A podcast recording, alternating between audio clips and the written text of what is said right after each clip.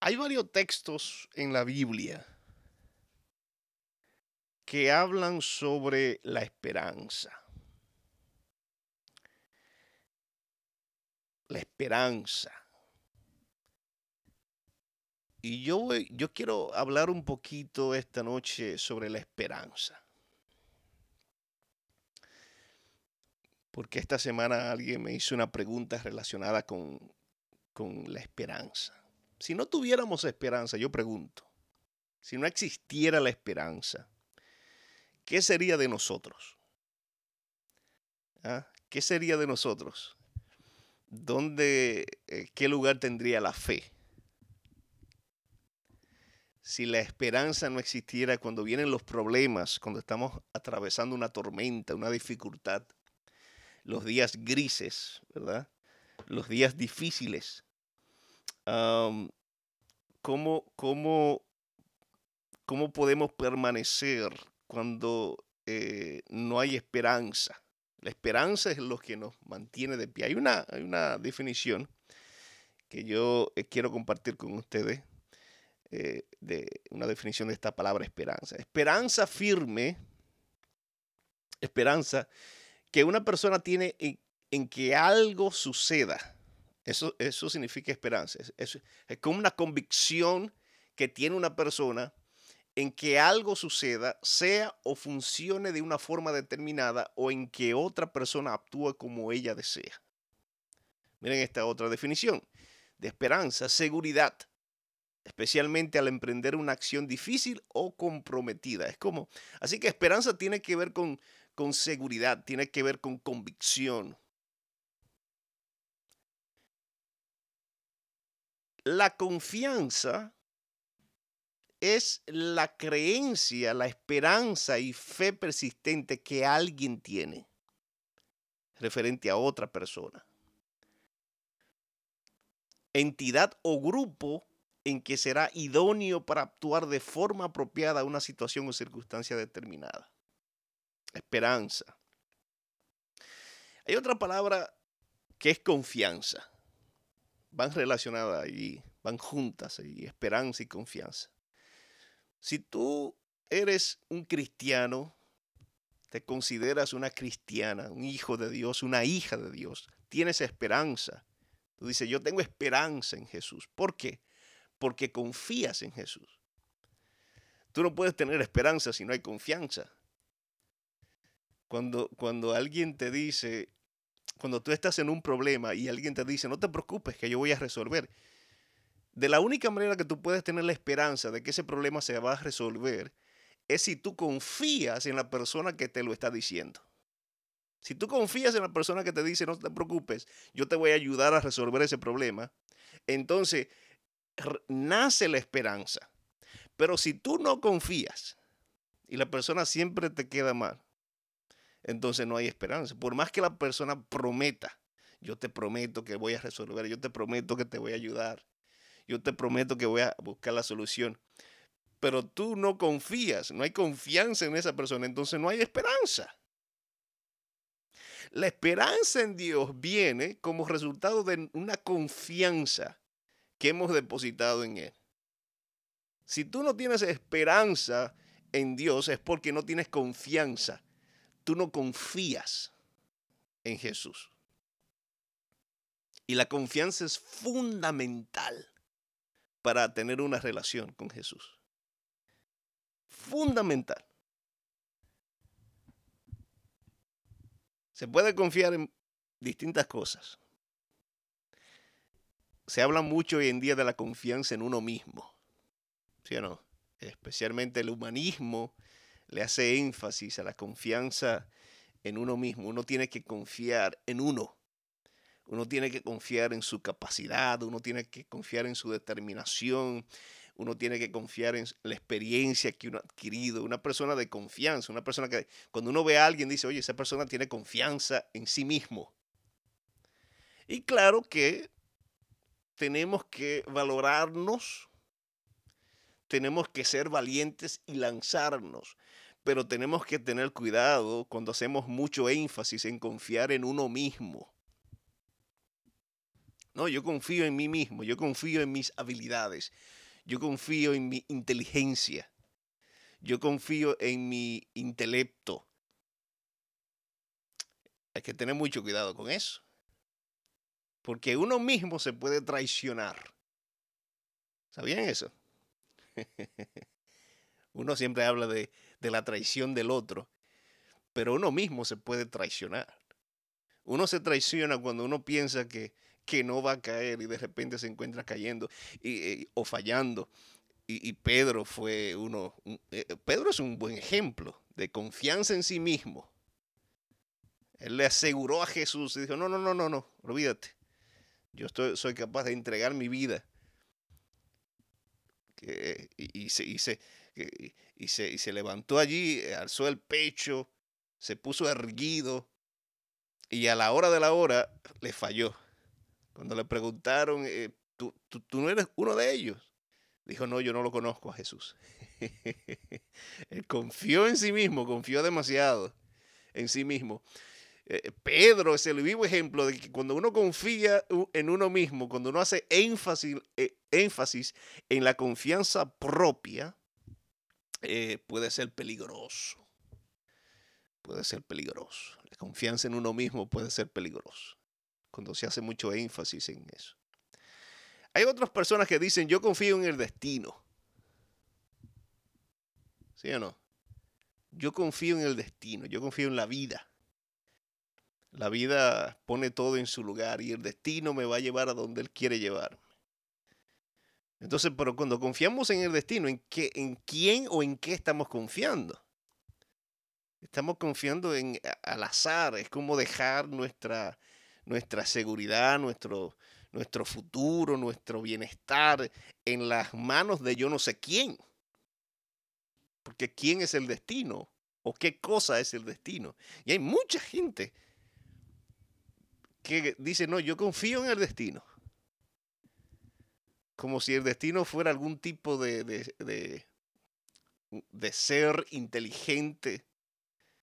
Eh, pero realmente es como uno de es como uno tirarse al aire, es como uno mirar hacia abajo y no ver absolutamente nada y, lanzarse sin paracaídas, sin ningún tipo de protección, simplemente, bueno, déjame ver qué pasa cuando caiga, cuando llegue, a ver si me encuentro con agua o con tierra. No, no, no, no.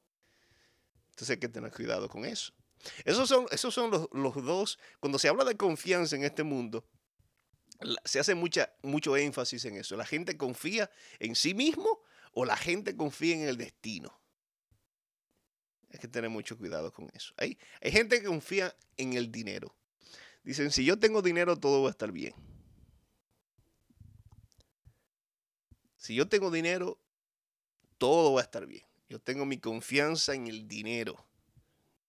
El dinero me da seguridad, me da la, me, da esperanza, el dinero me, da protección, me ayuda a adquirir todo lo que yo quiero.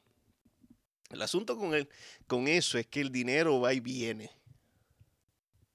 Y si usted es una persona adulta, y, y, muchos niños también pueden entender esto, no hay que ser adulto, pero especialmente los adultos, padres de familia, madre, un padre, eh, saben y entienden muy bien que el dinero va y viene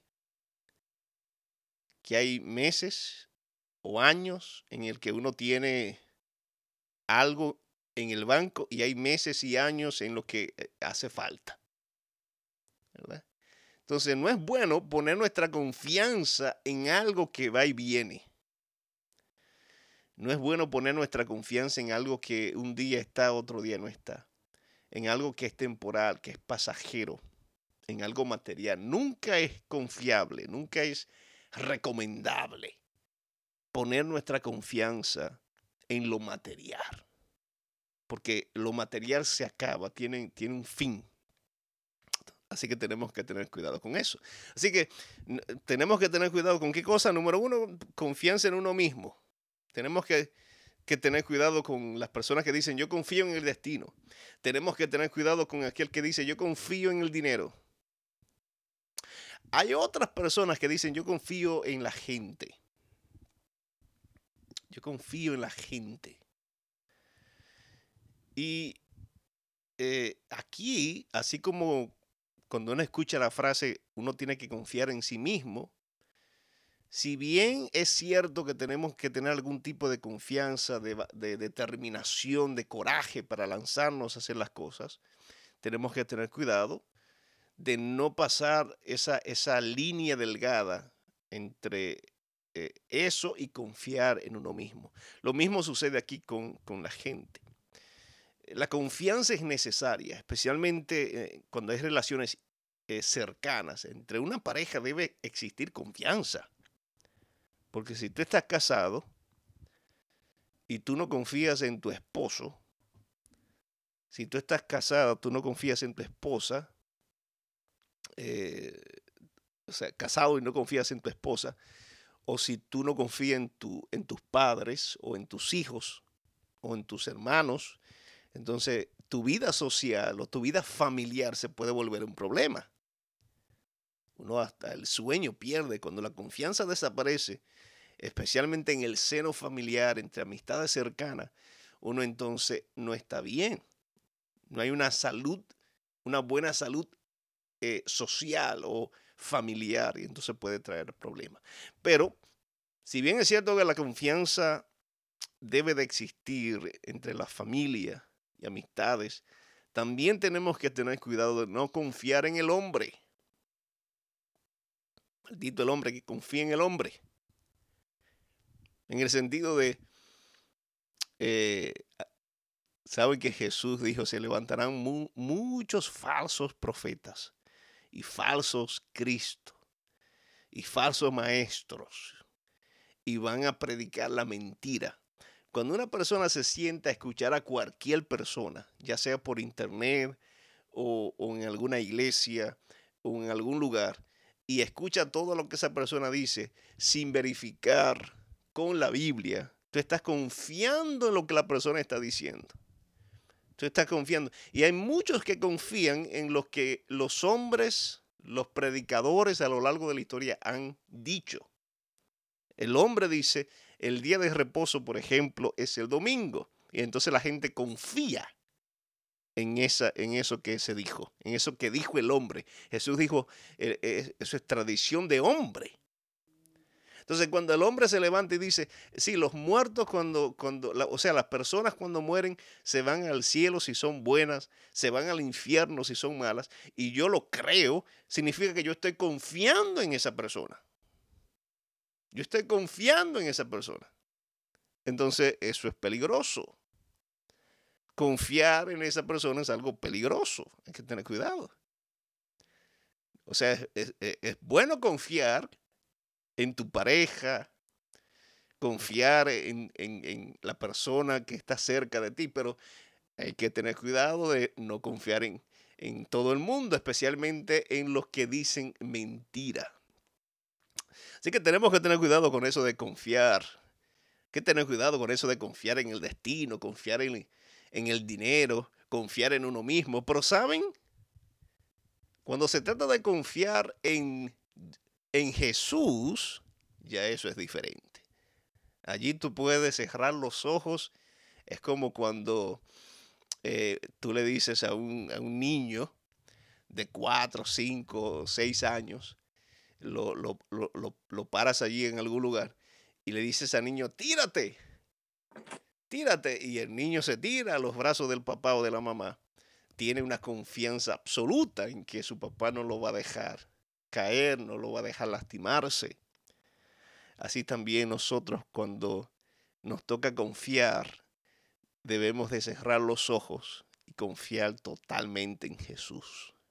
Porque Jesús, cuando tú confías, cuando tú te lanzas, Él no te va a dejar caer. Él no te va a dejar caer. Dios es bueno, Dios es poderoso, Dios es maravilloso. Así que quise compartir con ustedes eh, brevemente ahí esas dos palabras, esperanza y confianza. ¿En quién está tu esperanza? ¿En quién está tu confianza? Vamos a escuchar esta alabanza. Se titula Sentido de Vivir. Poderosa alabanza. Regresamos en breve, familia. Estás escuchando Radio Así de Esperanza, compartiendo vida aliento e inspiración. Corazón esté dolido, quizá no tenga ganas de pelear. Quizá esta batalla esté perdida. Quizá no tenga fuerzas ni valor para enfrentar aquellas cosas que me impone esta vida. Se vuelve imposible desatar el nudo que en mi mente hay. ¿Hace cuánto estoy parada en esta tierra sin saber de dónde vengo, a dónde voy y para qué?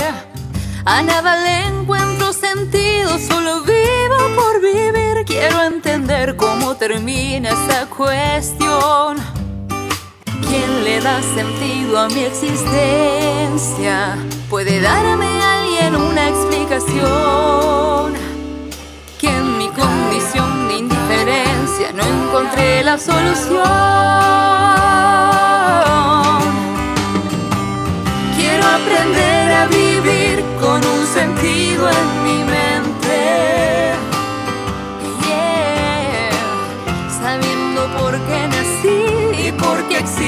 La gente.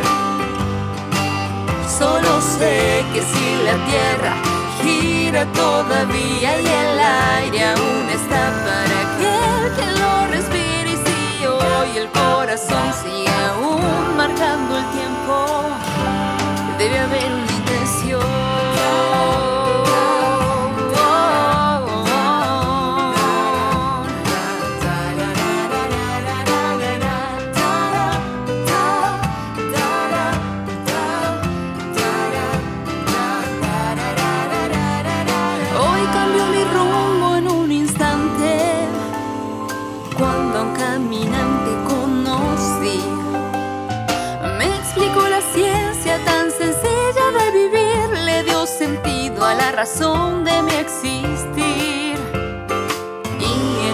pocas palabritas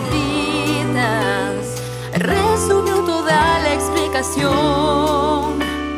Deja de dar vueltas porque Dios es la respuesta a tu cuestión.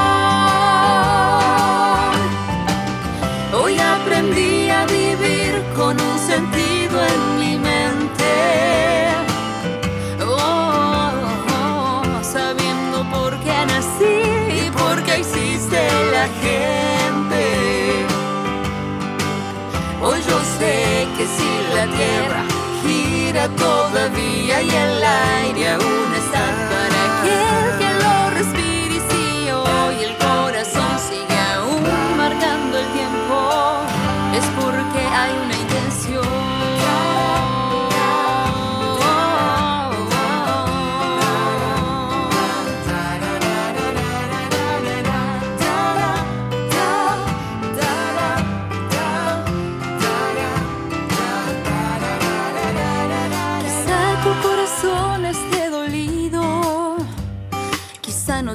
ganas de pelear. Quizá hoy tu batalla esté perdida y ya no ves ninguna solución. Solo tengo unas palabras para hablarte al corazón. Dios es la respuesta a tu cuestión.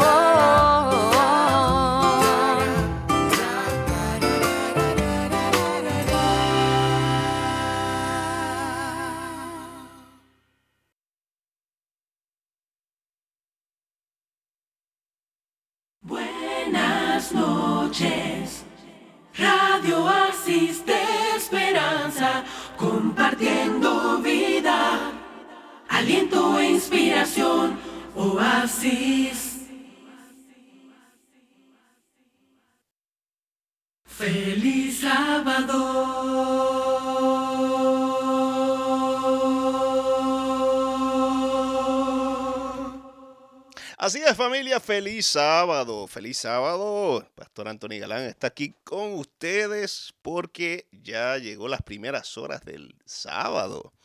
y eh, es hora de gozarnos en el Señor. Esa alabanza me encanta, poderosa. Eh, cuando no encuentras sentido a la vida, en Jesús tú encuentras solución. Él es en quien, en quien tú puedes confiar, en, quien eh, tu esperanza se renueva cada día. Eh, así que búscalo de todo corazón y, y lo vas a encontrar, porque en Él, en Él está la solución. Muy bien, llegó la hora de entrar en nuestro repaso de la lección de, esta semana. Eh, interesante, interesante lección esta semana. La esperanza del Antiguo Testamento. En este trimestre, es el último trimestre del año 2022. Estamos estudiando la vida eterna. Esa es la esperanza, la vida eterna la muerte y la esperanza futura. Y esta semana estamos ya en la lección número 4, eh, eh, haciendo énfasis en el Antiguo Testamento. Eh, y hoy está conmigo Onésimo Acosta. Onésimo, ¿cómo estás, brother? Bendiciones, Pastor. Gracias por la invitación. Claro que sí, gracias a ti por, acompañarnos esta noche. ¿Cómo, cómo va la iglesia por allá en Lawrence, Massachusetts? ¿Cómo, cómo, cómo, van, cómo va eso? Va muy bien, muy bien, gracias a Dios, avanzando en la misión que Dios ha puesto en nuestra mano, ¿verdad? Y, en, y cumpliendo siempre su mandamiento y su palabra para que siempre pueda prosperar en la mano de Dios. Así es. Saben que eh, a todos los que nos están escuchando a través de la radio, voy a pedir oración por Onésimo, que Dios lo siga eh, dirigiendo. Es un joven que talentoso, entregado sobre todo consagrado, eh, anciano, líder allá en la iglesia de Lorenz y de verdad que estoy muy, muy feliz por tu crecimiento espiritual, tu matrimonio, que Dios lo bendiga a los dos y puedan crecer. escuché una noticia por ahí. sí, e, eso, eso, eso le iba a decir a la misma pastor y oren también porque estamos embarazados, gracias a Dios. Óyeme, pero qué bonita manera de decirlo. Estamos embarazados. Así mismo, así mismo. Felicidades, felicidades de verdad para, para los dos. Un abrazo grande, que todo pueda avanzar eh, eh, con bien, con mucha salud. Gracias, Pato. Usted tiene mucho que ver con todo esto, porque usted fue que nos dio a nosotros eh, la señal, de, tú, nos dio la clase primo, primo nacional, perdón. Entonces, por eso momento, gracias también por todo lo que usted hecho por nosotros. No, no, no, gloria a Dios, gloria a Dios, que Dios me lo bendiga grandemente a los dos. Me alegro mucho, me alegro mucho. No escuché esa noticia y ahora que tú me la estás confirmando, me alegra mucho mi corazón. muy bien, vamos a pasar entonces, voy a tener una breve, una corta oración. Eh, pedir la, a la dirección de nuestro Dios. Eterno Padre, dirígenos ahora en este momento eh, pasamos ahora a repasar la interesante lección que nos preparaste para esta semana. Permite, Señor, que podamos sacar las lecciones más valiosas, más importantes para nuestras vidas eh, de este material y que sobre todo podamos ponerlo en práctica y compartirlo con otras personas. Te lo pedimos en el nombre de Jesús. Amén. amén. Amén. Muy bien, Onésimo, esta semana eh, la lección hizo énfasis, se enfocó en el Antiguo Testamento, eh, dándole seguimiento a lo que estamos tratando sobre el asunto de la vida eterna, ¿verdad? La, la muerte y luego la esperanza que tenemos en Jesús. Y, y, el texto clave a memorizar de esta semana se encuentra en Hebreos 11, 17 y el versículo 19. Dos versículos, versículo 17 y 19. ¿Cómo dice, Onésimo? So, nos dice,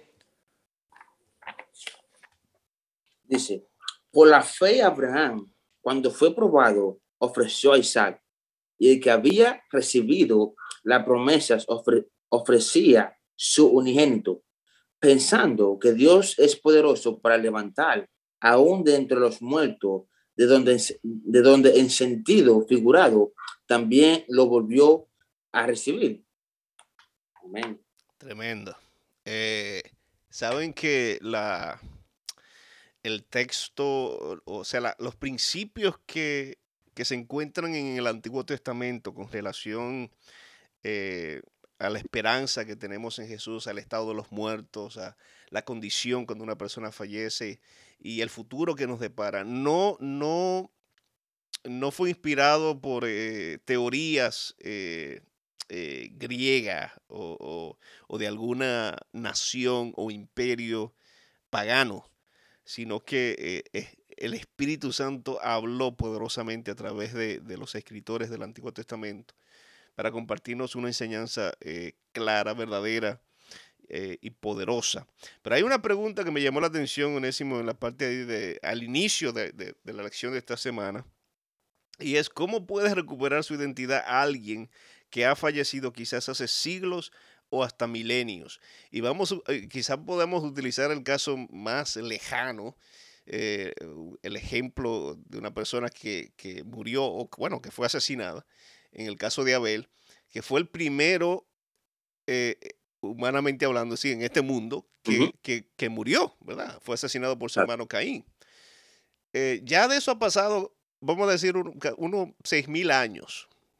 Entonces la pregunta es, ¿cómo, cómo, ¿cómo es posible que cuando Abel se levante, cuando Cristo Jesús regrese por segunda vez, y él escuche, escuche la voz de, de Jesús y resucite, eh, ¿tendrá, ¿tendrá algún tipo de, identidad o, será que él, eh, su identidad se perdió después de tantos años, eh, siglos y siglos de que está descansando? Si seguimos con lo, con lo que hemos enseñado durante las últimas dos semanas, tres semanas, que los muertos nada saben, que están descansando, ¿se pierde entonces la identidad de, una persona cuando, cuando muere y luego que resucita se, encontrará perdido en el espacio, en el tiempo. Interesante. Muy, muy profundo. sí, sí, es interesante, pero, pero, eh, la escritura es clara porque cuando, cuando la persona es los justos, y, y noten que la justicia del que muere no viene de uno mismo, sino que viene de quién, Onésimo, viene de, de Cristo. Cuando morimos, de Cristo. La justicia, o sea, la salvación no es por obra para que nadie se gloríe, sino que la salvación es por, es, por gracia. O sea, la justicia de Jesús nos cubre, cubre nuestra desnudez y por eso alcanzamos vida eterna. Y, y, vamos a reconocer a nuestros familiares. O sea que cuando resucitemos vamos a estar conscientes de quiénes somos, de quién es Jesús y de las personas que nos rodean. Amén. Así que esa identidad, esa identidad no se pierde, aunque, aunque Abel tiene ya seis mil años de, descansando, él se va a levantar eh, con la misma mentalidad como ese día que, fue asesinado, eh, con su misma identidad, pero obviamente la promesa es que cuando Cristo regrese, ese cuerpo que fue lastimado por Caín, porque yo me imagino que Caín le dio en la cabeza y lo, y lo mató, le cortó, le rajó la cabeza, pero nuestro cuerpo será transformado de un cuerpo mortal a uno eh, inmortal. inmortal. Vamos a recibir sanidad y restauración. ¿Qué esperanza más gloriosa esa es, Tremendo, Eso es una esperanza el que todo tenemos, ¿eh? una esperanza que saber que si no, nos morimos en Cristo, vamos a resucitar en los últimos días. Esa es la esperanza que el cristiano tenemos que tener siempre en nuestro corazón, en nuestra mente, que servirle a Cristo no es en vano, sino es para vida eterna y gloria para Dios. Entonces, esa es la esperanza que siempre tenemos que tener en nuestra mente. Eso, eso es lo que nos mantiene de pie. Sí, en medio de un mundo de tanto dolor y tanta, tanto sufrimiento. Hay una, hay una cita bíblica, eh, perdón, eh, eh, una cita del Espíritu de Profecía en el libro Historia de la Redención. Me encanta ese libro. Ese libro es, es, poderoso. Ella ahí fue iluminada por el Espíritu Santo para escribir ese poderoso libro. La Historia de la Redención, la página 83 dice, hablando sobre, sobre Abraham, dice, Abraham creía que Isaac era el hijo de la promesa. También Ah. creía que Dios había hablado con claridad cuando le ordenó que lo ofreciera en holocausto. No dudó de la promesa de Dios. En cambio, creyó que si el Señor, que en su providencia había permitido que Sara tuviera un hijo en su vejez, le había pedido que tomara la vida de su hijo, se la podría dar de nuevo y levantar a Isaac de entre los muertos. Wow, tremendo. Y dice, y cuando la mano de Abraham se levantó para quitar la vida de su hijo, un ángel de Dios que había estado observando toda la fidelidad de Abraham en su camino al monte Moría, lo llamó desde el cielo y le dijo, Abraham, Abraham. Y él respondió, heme aquí. Y dijo, no extiendas tu mano sobre el muchacho ni le hagas nada, porque ya conozco que temes a Dios, por cuanto no me rehusaste tu hijo, tu único. Eso está en Génesis 22, 11 y 12. So, es. eh, esta semana, la esperanza del Antiguo Testamento, Abraham, una figura, un héroe principal del Antiguo Testamento, era un Amén, hombre sí. de fe y de confianza en su Dios. Porque mira, Abraham estaba, él él decía, pero pues yo me estoy poniendo viejo, Sara se está poniendo vieja, no tenemos hijos. ¿Dónde está la promesa de Jehová? ¿Dónde, dó- dónde está Dios? Porque Dios me ama, Dios, Dios quiere lo mejor para mí. Y de repente, ¡pap! Sara queda embarazada. Pero, de pero luego le dice Dios, "Ah, ahora sacrifícame a tu hijo. Onésimo, ¿no te ha pasado que, por ejemplo, tú pides algo y, y pasa muy, y tú pasas tiempo y pasan los días, las semanas, y Dios te concede lo que tú pides luego de un tiempo, y tú dices, gloria a Dios, y de repente tú sientes como que Dios te quiere quitar lo que finalmente te dio. ¿No te- ¿Tú no has Ah. sentido? Sí, pastor, esto me sucedió con el embarazo de mi esposa. ¿O sí? Nosotros, sí, cuando nosotros, pastor, cuando nosotros nos casamos, ¿verdad? Nosotros nos estábamos cuidando por tres meses, pero luego de los siete meses para acá, nosotros estábamos tratando de buscar un niño. Entonces, yo orando en ayuno y oración, mi esposo en ayuno y oración, orando y orando fielmente para que eso suce- sucediera. Entonces, hasta que, por esos siete meses, pastor, orando, hasta que hace dos, dos semanas, una semana atrás, sin nosotros esperar nada, Pastor, pero nosotros estábamos orando fielmente. Entonces, Maciel, la esposa mía, no me dice nada que está embarazada. Ella me quiso una sorpresa. Ujú. Entonces me llevó para un restaurante que estaban allá, yo y uno- unos amigos de mi familia. Entonces, yo veo que hay muchas personas, Pastor, que me están esperando. Y, pero, ¿cuál es, el- cuál es la- la- lo que está sucediendo aquí? Sí. Y de una vez de repente me sale que está embarazada, Pastor. Eso fue la noticia más grande que yo hubiera escuchado casi en toda mi vida. Mi, oye, mi mundo cambió, pero lo, el punto mío es, Pato, que yo estaba orando por eso. Y yo estoy diciendo, Padre, ¿qué es lo que está pasando? Que mi oración no está llegando a usted. Yo pensaba que mi, oración no estaba llegando a, a Dios, pero sí mi oración. Lo que pasa era que yo tenía que ser paciente para que eso sucediera en el tiempo de Dios, no mío. Entonces, eso puso a mí una esperanza de que wow, Padre amado, me contestaste en el momento que yo menos lo pensaba. Tremendo, tremendo, gloria a Dios.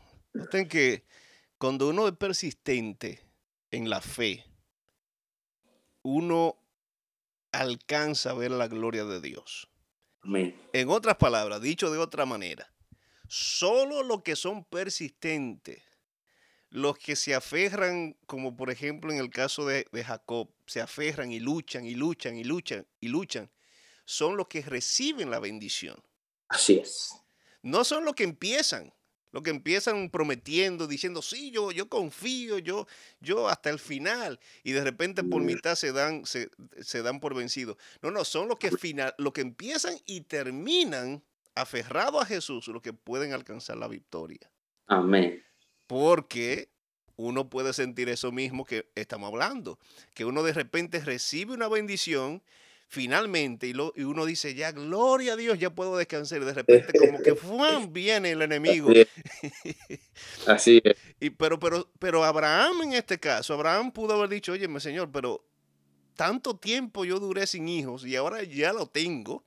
Tú me respondiste, tú cumpliste con la promesa, pero ahora me lo quieres quitar. No, no, no. Abraham tenía una fe eh, más allá del- de, de- del- de la mentalidad del ser humano. porque nuestra mentalidad es tan finita, es tan secular, es tan temporal en este mundo, tenemos que de- depositar nuestra confianza totalmente en Jesús. Así que tremendo, tremendo. Dios, Dios se manifiesta. Cuando uno menos lo piensa, pero si uno sigue creyendo, Él se manifiesta. Yo pruebo, eh, pastor, yo pienso que Dios lo que quiere es probar tu fe, a ver qué ferviente, como usted dijo, tú eres en la, la oración, porque es como tú dices, pastor, no es comenzar, no es hacerlo una semana, dos semanas, es orar hasta que ese milagro que tú quieres en tu vida pueda suceder, porque no es, no es lo mismo tú seguir una semana que seguir dos meses, cinco meses, hasta que eso sea conte- contestado a tu oración. Entonces, eso es lo que Dios estaba tratando de hacer con nosotros. Y mientras eso, nosotros hacíamos eso, nuestra fe aumentó más, pastor. Nue- nue- Nuestra oración fue, fue dirigida con más poder to- todos los días más. No es que yo oraba hoy, entonces mañana solamente oraba un, un segundo, no. Cuando yo oraba dos minutos, entonces mañana yo daba cuatro minutos más para que eso sucediera. Entonces, eso es lo que nosotros tenemos que hacer, tener más esperanza y saber siempre que Dios siempre escuche nuestra oración, porque cuando hablamos con Dios, no hablamos con una piedra, una pared, hablamos con un Dios viviente que nos escucha nuestra oración, porque Dios es, es espíritu también. Gloria a Dios. Y eso, eso que tú estás diciendo, oh, Job lo tenía bien presente. Job Así dijo, es. he de ver a Dios.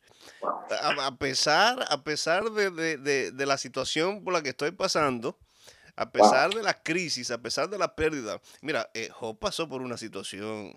Yo creo que comparado, eh, si bien es cierto que, que habla- ye- hablamos de Abraham y no es fácil tener que sacrificar a un Mm. hijo, pero en el caso de, del Job, sus Wow. hijos fueron, o sea, fueron, fueron muertos. Muertos. Él es. perdió a todos sus hijos, perdió, perdió todas sus posesiones, eh, perdió la confianza de su esposa.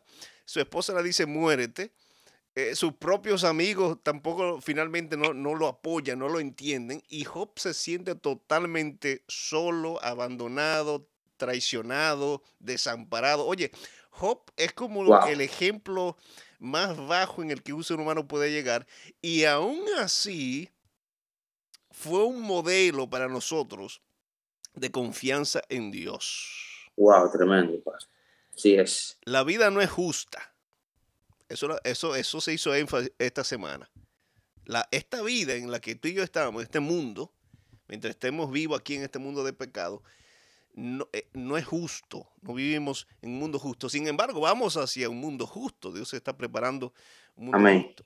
Porque, porque en este mundo, Onésimo, lamentablemente, tristemente, eh, cuando el ser humano abre los ojos, se da cuenta que muchas veces el malo como que prospera en todo. Así es. Y, el, y entonces, eh, y entonces eh, eh, los buenos, ¿verdad? O los justos sufren demasiado. Y, y Demasiado.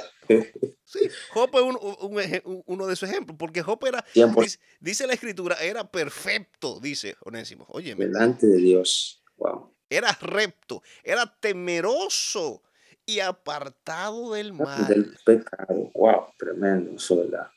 Y aún así, ¿qué pasó con él? Sufrió más que una persona que no cree en Dios. Sufrió más que todo. Para mí, Job fue, pastor, el, el hombre más probado del, del Antiguo Testamento. Mm, tremendo. Y, y esto, esto, esto me, cuando yo leí, cuando estaba est- estudiando el lunes, pastor, me llamó mucho la atención porque dice, es de ver a Dios, pastor.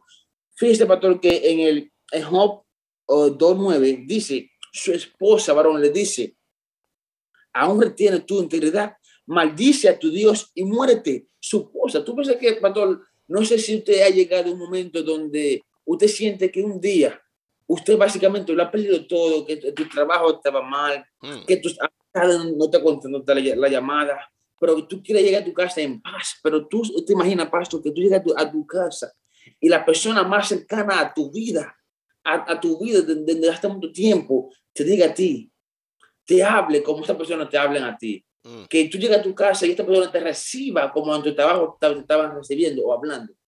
Y le dice, tú aún retienes tu integridad, maldice a tu Dios y muérete. Pero lo que más me llamó la atención de este hombre eh, escogido de Dios fue que también en ese mismo versículo, pero en Job en, en, en Job, en Job eh, 2.9 nos dice también que él le dijo a su esposa, aún él me matara, yo esperaré en él. Es un hombre, Uy, pastor, un hombre de Dios, un hombre de Dios que dijo, he de ver a Dios. A Job, pastor, no le importaba lo que estaba pasando, la tormenta que estaba pasando, la aflicción que estaba pasando, no le importaba que sus hijos murieron, que su riqueza se perdió de un momento a otro, de un abrir y cerrar los ojos. Él estaba dispuesto a ver a Dios sin importar la consecuencia. Él dijo, he de ver a Dios sin importar que pierda todo. Yo voy a ver a Dios en la resurrección. Así me muera hoy, yo lo voy a ver. Pero lo que me impactó, varón, que siempre se quedó firme ante Dios.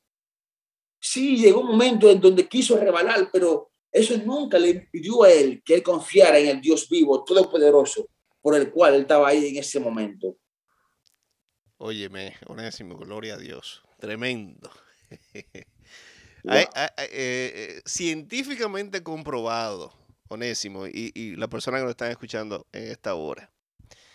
Hay tres cosas que lastiman, que quebrantan el corazón de un hombre.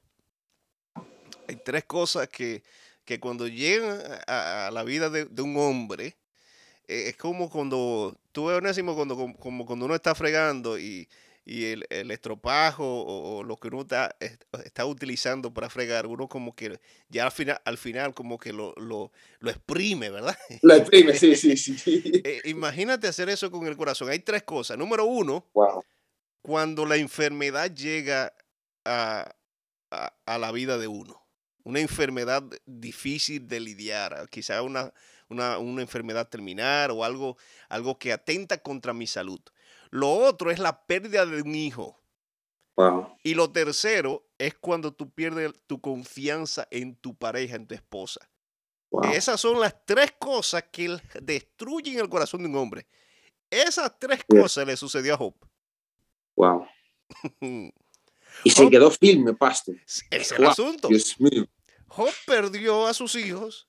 Job perdió la confianza, eh, o sea, eh, en, en su esposa por, por la actitud que ella tenía y le llegó una enfermedad a su, a su vida. Y, y- y por encima de todo eso quedó prácticamente solo. Pero lo, lo interesante de esta historia es que Job, a pesar de todo, como tú dijiste, a pesar de todo eso, él se mantuvo firme. Miren, miren lo que dice Job Amén. 19. Si usted, si usted me está escuchando, nos está escuchando en esta hora y usted tiene su Biblia en la mano, yo quisiera que usted busque Job 19, 25, 26, 27. Que si, usted no lo tiene marcado, márquelo.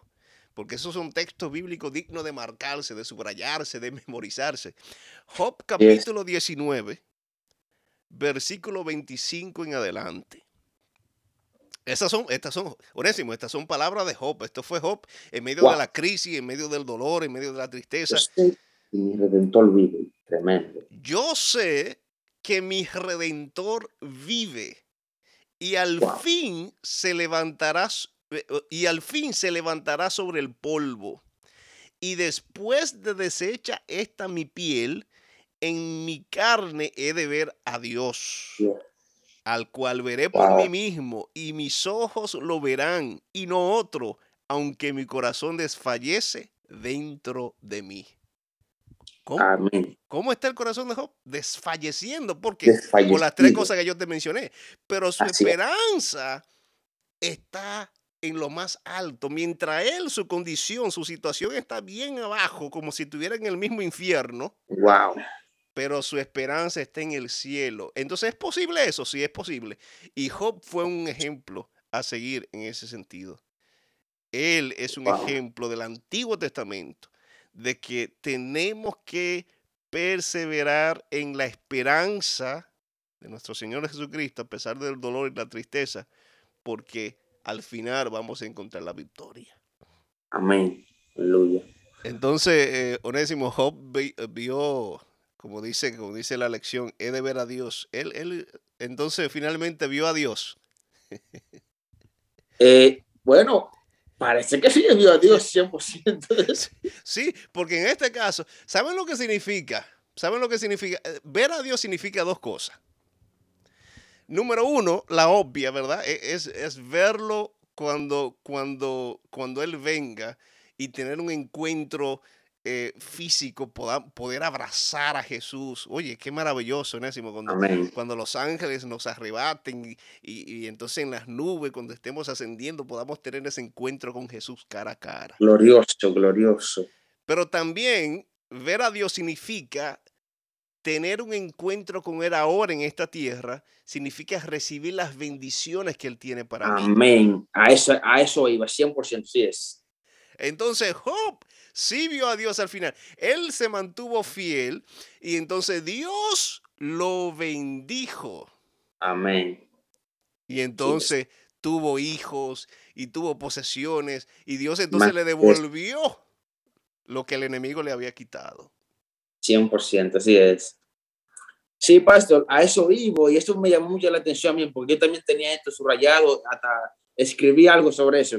Y es que muchas personas piensan que, eh, ok, yo no creo en Dios porque no lo veo, pero tú puedes creer en Dios y estar confirme que hay un Dios cuando tú oras por algo y ese algo se cumple en tu vida. Entonces, ahí tú estás viendo que hay un poder sobrenatural sobre tu vida. Entonces, ahí cuando nos damos de cuenta, en verdad, que hay un Dios, que Dios está con nosotros, que, que lo que pedimos sea, pastor, hay veces, mira, pastor, yo no sé si eso le ha pasado a ustedes, pero hay veces que yo estoy pensando algo, yo, pero yo quiero esto para, para seguir predicando la palabra de Dios, necesito esto, y, pa- y yo pensando, en menos de dos días, yo tengo lo que yo estoy pensando, pastor, so que Dios, oye, se preocupa por ti, por la mínima, mínima cosa, entonces hay que darle gracias a Dios, tenemos que tener la esperanza en Dios, porque Él cumple todo de acuerdo sea su voluntad, ¿me entiendes? Y, es que, y eso es lo que usted dijo, Vamos, vemos, eh, Job vio a Dios, porque Job, Dios le contestó e hizo lo que Job quería hacer con su vida. Yep. Tremendo. Gloria a Dios. También eh, la lección esta semana no- nos habló sobre los necios. Eh, y utilizamos el capítulo 49 de Salmos, Salmo 49. Ah, la confianza de los necios. Hace, hace un ratito, Onésimo, antes de empezar con el repaso, yo estaba hablando sobre la confianza. Eh, eh, y hay personas que confían en distintas cosas. Por ejemplo, hay personas que confían en sí mismos, hay otros que confían en el destino y hay algunos que confían en el dinero, Mm, en las posesiones materiales. Y Salmo 49, 11 dice eh, sobre los necios que confían en sus bienes. Los necios confían en sus bienes y de la muchedumbre de sus riquezas se japtan. Mm, interesante. Quienes dan sus nombres a sus tierras y viven solo para bendecirse a sí mismos. Actúan como si sus casas y su propia gloria durarán Pues, para siempre. wow. Tremendo. Es un problema cuando uno confía en algo temporal y pasajero. Es, es un problema, pero grande, pastor, un problema feo, grande, porque ¿cómo podemos confiar en cosas que son temporales? Porque no ponemos nuestra esperanza, pastor, y nuestra confianza en algo que es eterno, como lo es nuestro Salvador Cristo Jesús, porque cuando ponemos nuestra esperanza en Dios, ahí sabemos que nuestra esperanza no es no va a ser destruida, que nuestra esperanza no va a ser desfallida, porque es un Dios perfecto, eterno, que siempre está con nosotros, pero nuestro problema empieza cuando nos, ponemos, ponemos a preocupar más por lo material que lo espiritual, pa- pastor. Entonces, cuando nosotros pensamos más en lo espiritual, eh, perdón, en lo, en, lo, en lo carnal, cuando pensamos más en el mundo, cuando pensamos más en lo material que nuestro propio Cristo Jesús, entonces desde ese momento comenzamos a ser necios, porque eso, es- eso es lo que dice la palabra, que el necio piensa en lo, en lo carnal, pero el espiritual le va a pensar siempre en lo espiritual. Y Jesús lo, di- lo- lo- lo- dijo lo mismo de distintas maneras, cuando dice buscar primeramente el reino de Dios y su justicia. Amén. Todo lo demás vendrá por añadidura. También dijo que el sabio construye su casa sobre la roca, mientras que el imprudente o el necio la construye sobre la arena. Sobre la arena, así es. Entonces, cuando tú construyes tu vida, cuando tú pones tu futuro, tu seguridad en las manos de, de- de- de- este mundo o en lo material, en, el dinero, entonces un problema. Y Job, ya que estamos hablando de Job, eh, eh, él dijo, desnudo salí del vientre de mi madre y desnudo volveré allá. polvo seremos y polvo vamos a ser también, dice Job. Sí. Entonces, el contraste entre, entre necio, que necio eh, confía en posesiones y en, sus logros que son temporales y, transitorios. Eh, entonces, el sabio eh, va más allá de la mortalidad humana. él, mira más allá de la gloria de este mundo y las riquezas y las posesiones. Y entonces deposita o descansa, escuchen bien, descansa su mirada en las cosas celestiales. Descansar su mirada significa que el enfoque, aunque el, sabio está consciente que está en este mundo, vivimos en un mundo de, pecado y de cosas materiales, ¿verdad? Y tenemos que, trabajar y sobrevivir aquí, pero nuestro enfoque no está, eh, como tú dices, no está en este mundo, sino que está en las cosas venideras, eh, en las cosas celestiales, lo que sería lo mismo decir en las cosas eternas. ¿ah? Amén. En lo que Dios tiene preparado para nosotros. Dice entonces, con esta percepción en mente, el salmista pudo decir con confianza, por ejemplo, el Salmo 49, 15, pero Dios redimirá mi vida del poder del Seol, porque Él me tomará consigo. Amén. Es decir, el Seol, la tumba, tiene un poder de, retenernos eh, sin vida, pero con Dios con Dios no se puede meter. La, muerte no se puede meter con, Dios. cuando, cuando Lázaro estaba bien enterrado, que tenía cuatro días, eh, y la muerte lo estaba deteniendo, lo, tenía encerrado allí, Jesús le dijo sencillo y llanamente, Lázaro, ven fuera. Ven fuera. Y ahí salió. E, el Seol, la tumba no pudo retenerlo. Y, lo mismo va a suceder con todo aquel ya sea en el Antiguo Testamento, en el Nuevo Testamento, en este tiempo, en la actualidad. Todo aquel que va a la tumba, todo aquel que está descansando, y el día que nos toque a nosotros ir al descanso. Si confiamos en Jesús, el día que Jesús venga y se toquen las trompetas y Jesús nos llame a la resurrección, allí no va a decir Lázaro. No, no, no. Allí Él va a decir resuciten. E, él va a hablar en general a todo su pueblo en toda la faz de la tierra. Oye, qué día más maravilloso en ese. Wow, un día glorioso, pastor. También me llamó mucho la atención cuando dice, por lo tanto, el sabio recibirá una recompensa mucho más gloriosa y eterna que la del necio podría reunir para sí en su corta vida. Y también dice esa salmista, también dice también, llegará el momento en el que Dios lo remitirá de la muerte y lo llevará a los atrios celestiales, pastor. Ay, mi madre. Cuando, ay, Dios. E, esa última partecita, Onésimo, eso es digno de leerlo otra vez, porque esa es una parte, yo le pido a los maestros que nos están escuchando esta noche, eh, que mañana van a, dirigir el repaso de la lección. Hay una partecita en la parte del lunes que, y, tú la leíste, Onésimo, que eso es, eso cuando yo lo leí, yo lo leí como siete veces. wow, es poderoso. Eh yo lo tengo rayado y todo. esa última parte allí que dice, el sabio, o sea, el justo, los hijos de Dios, las hijas de Dios, recibirán una recompensa mucho más gloriosa y eterna que la que necio podría reunir para sí en, esta, corta, vida. Glorioso, wow, tremendo. Así que... Y, y, y, y ese, esa es nuestra esperanza, Pastor, porque eh, muchos de nosotros, como te dijo al principio um, de comenzar, que vemos que muchos de los necios tienen más propiedad que nosotros, tienen más cosas materiales que nosotros, en su trabajo les va mucho mejor a algunos. Eso, o sea, que están más prósperos que nosotros. Mm. Entonces, nosotros a veces nos preguntamos, pero ven acá, que, yo que estamos haciendo mal, porque ese, ese, ese varón de Dios no hace las cosas de Dios, entonces nosotros que cumplimos su mandamiento guardamos, lo guardamos y cumplimos su palabra y andamos predicando la palabra de Dios, no nos va tan bien como así. Pero la esperanza de nosotros es que nosotros, la esperanza de nosotros, pastor, no está aquí en este mundo, mm. está en los reinos de los cielos. Y a pesar de que estén ganando lo que estén ganando hoy en día, nosotros, tal que temprano, le le vamos a pasar, porque eso dice la palabra de Dios aquí. Lo que necio podría reunir para sí en su corta vida, nuestra recompensa va a ser mucho más gloriosa en el cielo de donde somos, de donde queremos ir, porque estamos aquí en este mundo de visita. Estamos en este mundo, pero no somos de este mundo, somos de los reinos de los cielos. ¿Por qué?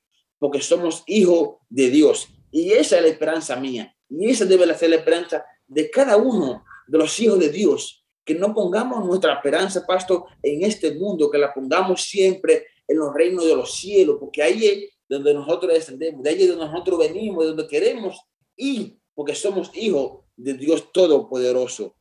Amén. Y esa debe ser nuestra esperanza. Amén. Sin lugar a dudas. Entonces ya, ya no tenemos que dejar de decir, en base a lo que tú acabas de decir, Unésimo, tenemos que dejar de decir que de, de quejarnos. Tenemos que dejar de quejarnos porque Sí. vemos que, que- que los malos o los pecadores prosperan más que nosotros y que le va bien y que todo le funciona. No, es- no es mentira, es un engaño del enemigo.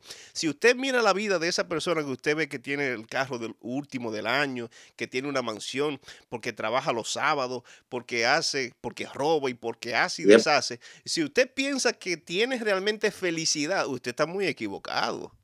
Así es. Porque el dinero no compra felicidad. Una cama de, de, de 5 mil dólares, de 10 mil dólares, no compra la paz. No te da la paz. El único que da felicidad y que da paz es Jesús. Y el único que nos puede garantizar de que vamos a recibir vida después de la muerte no es el dinero. El dinero, eh, Job dice, no, no, no, yo vine desnudo y, y me, y me voy sin nada. Pero es, así es que vamos. es Jesús el que te da esa seguridad. Mira, Onésimo, hay un, hay un, hay un eh, eh, mensaje selecto, tomo 2, página 309. Ajá. Elena G. de Guay utiliza Isaías 26, 19. Ella dice, el dador de la vida. Uy, así llama Jesús. El Wow. dador de la vida. Tremendo. Pronunciará esta orden. Y eso es cuando Cristo Jesús regrese, que eso es pronto ya, regrese por segunda vez. Ella dice, el dador de la vida pronunciará esta orden. Despertad y cantad. Dios. moradores del polvo, porque tu rocío es cual rocío de hortalizas y la tierra dará sus muertos. Amén. Wow, tremendo. Es una orden que Jesús va, va- va a expresar. Jesús va a decir, despertad y cantad. Oye, eh, no solamente no- nos va a resucitar, sino que nos va, nos va a pedir que cantemos cuando En resucitemos. gloria. Tremendo. wow. No, pero que, es que cuando, cuando uno está contento, uno se ponía a cantar y uno... No, esto es maravilla, Pato. Con, oye, con, yo, yo estoy así, Pato. Yo estoy en mi cuarto, Pato. Yo tengo un salón donde yo oro siempre. Sí. Y estoy ahí, leyendo la palabra de Dios. Y siento ese amor así. Y de una vez me da eh, con el gozo de cantar. Pongo alabanza. Y Marcela entonces, baby, ¿qué está pasando? ¿Qué estoy escuchando? Baby, estoy cantando, pero tengo una risa, Pastor, que no me puedo con- contener. Y estoy cantando y cantando y cantando. Y eso es tremendo. Imagínate cuando yo voy a, cuando veamos a Cristo, Pastor. Cuando veamos a nuestro Redentor, a, a nuestro Salvador, Ujú. la risa no- nunca se nos va a parar de la cara, porque vamos a estar tan contentos ese día, que Dios, di- que como usted dijo, levántese y canten alabanza. Wow, vamos a levantarnos en gloria, pastor, vamos a levantarnos en, en- en armonía, en amor, en gozo, porque eso es lo que Cristo gozo. Entonces, eso va a ser, mira, inexplicable. Eso es, no hay palabra para eso. Sin lugar a dudas. Sí, eso, eso te llena de emoción, de alegría, de esperanza. Y, y es que es así. Los, los muertos vivirán y resucitarán primero. Desde el polvo, eh, de- la tierra entregará, a sus muertos, el mar entregará. No importa si tú fuiste de- de- devorado por los leones en, en- en Roma, por los romanos, si fuiste quemado, eh, si, si, si, si fuiste eh, destrozado en algún accidente. Para Dios no hay nada imposible. El día que Jesús dé esa orden, cuando Jesús llame a sus hijos, a su pueblo a la resurrección, no importa si un pedazo de tu cuerpo quedó en un lado de un planeta y el otro quedó, perdón, en, en un lado de un continente y, y la otra mitad en otro. No, no, ese día eh, la gloria será para Dios porque su pueblo, todos los que han fallecido desde Abel hasta el último que haya, que haya fallecido, va a recibir un cuerpo incorruptible, sin defecto, Onésimo, sin enfermedad, sin cáncer, sin diabetes, sin artritis, sin dolores de cabeza, sin sufrimiento, sin remordimientos, sin tener que tomar eh, pastillas para, para tranquilizarme de los nervios. No, no, no, todo eso, esa historia quedó atrás, quedó en el pasado. Ahora solo hay gozo, amor y paz en el reino de Dios. Y, y, y para, para, para, ya concluir, Pastor, si vamos a, eh, este, el, el martes, quiero, um, tuve concluir con, con esta sesión de martes, con para decirle, Pastor, que a la persona que nos están escuchando y que van a escuchar esto en el nombre de Jesús, que el dinero a ti no te va a salvar, Pastor, porque tengo muchas amistades, creo que tengo más amistades fuera de la iglesia que dentro de la iglesia, jóvenes, Pastor, que a veces me dice, lo tengo todo, brother, lo tengo todo, varón, lo tengo todo onésimo, pero hay algo que me falta, hay algo que me impide ser feliz 100%. Y yo le pregunto, yo sé lo que ellos necesitan, pero atutamente le pregunto, ¿qué es lo que te falta? ¿Qué es, es algo que qué es ese, esa cosa que tú estás buscando para completar tu felicidad, para tú sentirte bien? Y me, y me sale, es algo en mi corazón, algo que a pesar que tengo casa, tengo carro, tengo dinero en mi banco, algo como que estoy incompleto.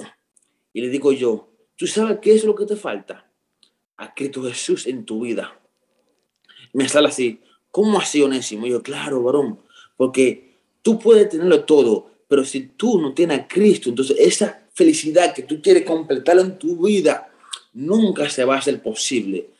Y ese, lloré por ese varón, lloré por ese, por ese joven pastor. Y ese joven me llamó a mí después, dos días antes, y me dijo, me siento más conformado, me siento más, más alegre en mi vida. Y a pesar de que tengo riqueza, pero me faltaba una oración así. Me faltaba que, que, que, que, que Cristo estaba en mi corazón. Y él me dijo a mí, el plan mío es, el plan mío es yo seguí a Jesús, porque desde el momento que yo lo conocí a Él, entonces desde ese momento yo estoy haciendo más feliz todavía de lo que yo era antes. Y, y, lo que quiero decir con esto, pastor, es que el dinero, no importa cuánto dinero tú tengas, cuánta casa, cuánto lujo de carro tú tengas, si no tenemos a Jesús en nuestra vida, siempre, siempre te va a faltar algo en tu corazón, te va a faltar una pieza que complete tu cuerpo entero. Y por eso le quiero decir que siempre ponga tu esperanza en Dios. Busca primeramente el reino de Dios y toda tu vida se va a hacer añadido. Entonces, pero Dios tiene que ser el primero. Tiene que ser primero antes de, de todo. No el carro primero, no tu casa primero, es Dios. Para que después Dios te dé eso conforme a su propósito y su voluntad. Tremendo, tremenda manera de finalizar el repaso de esta semana. Familia, quiero decirle que nos falta mucho, mucho y acuérdense, este es solo un repaso. Esto es solo un repaso. Usted, yo espero que usted se haya detenido cada día a estudiar cada detalle de cada día de la lección de esta semana. Eh, y que pueda recibir eh, realmente la bendición que Dios preparó para su pueblo, para esta semana, porque hay promesas aquí que nos dan la fortaleza para seguir adelante. Ojalá que tú puedas seguir ese consejo, esas palabras que Onésimo compartió y abrir tu corazón a Jesús. Si me estás escuchando desde algún lugar, quizás de un hospital o, o estás en casa, estás enfermo, eh, esta semana he recibido varias llamadas de miembros y personas que están, han estado enfermitos. Eh, pon tu confianza en Jesús. No solamente tu cuerpo, sino tu vida espiritual, tu familia, tus seres queridos. Confía de que Dios va a trabajar poderosamente en tu vida.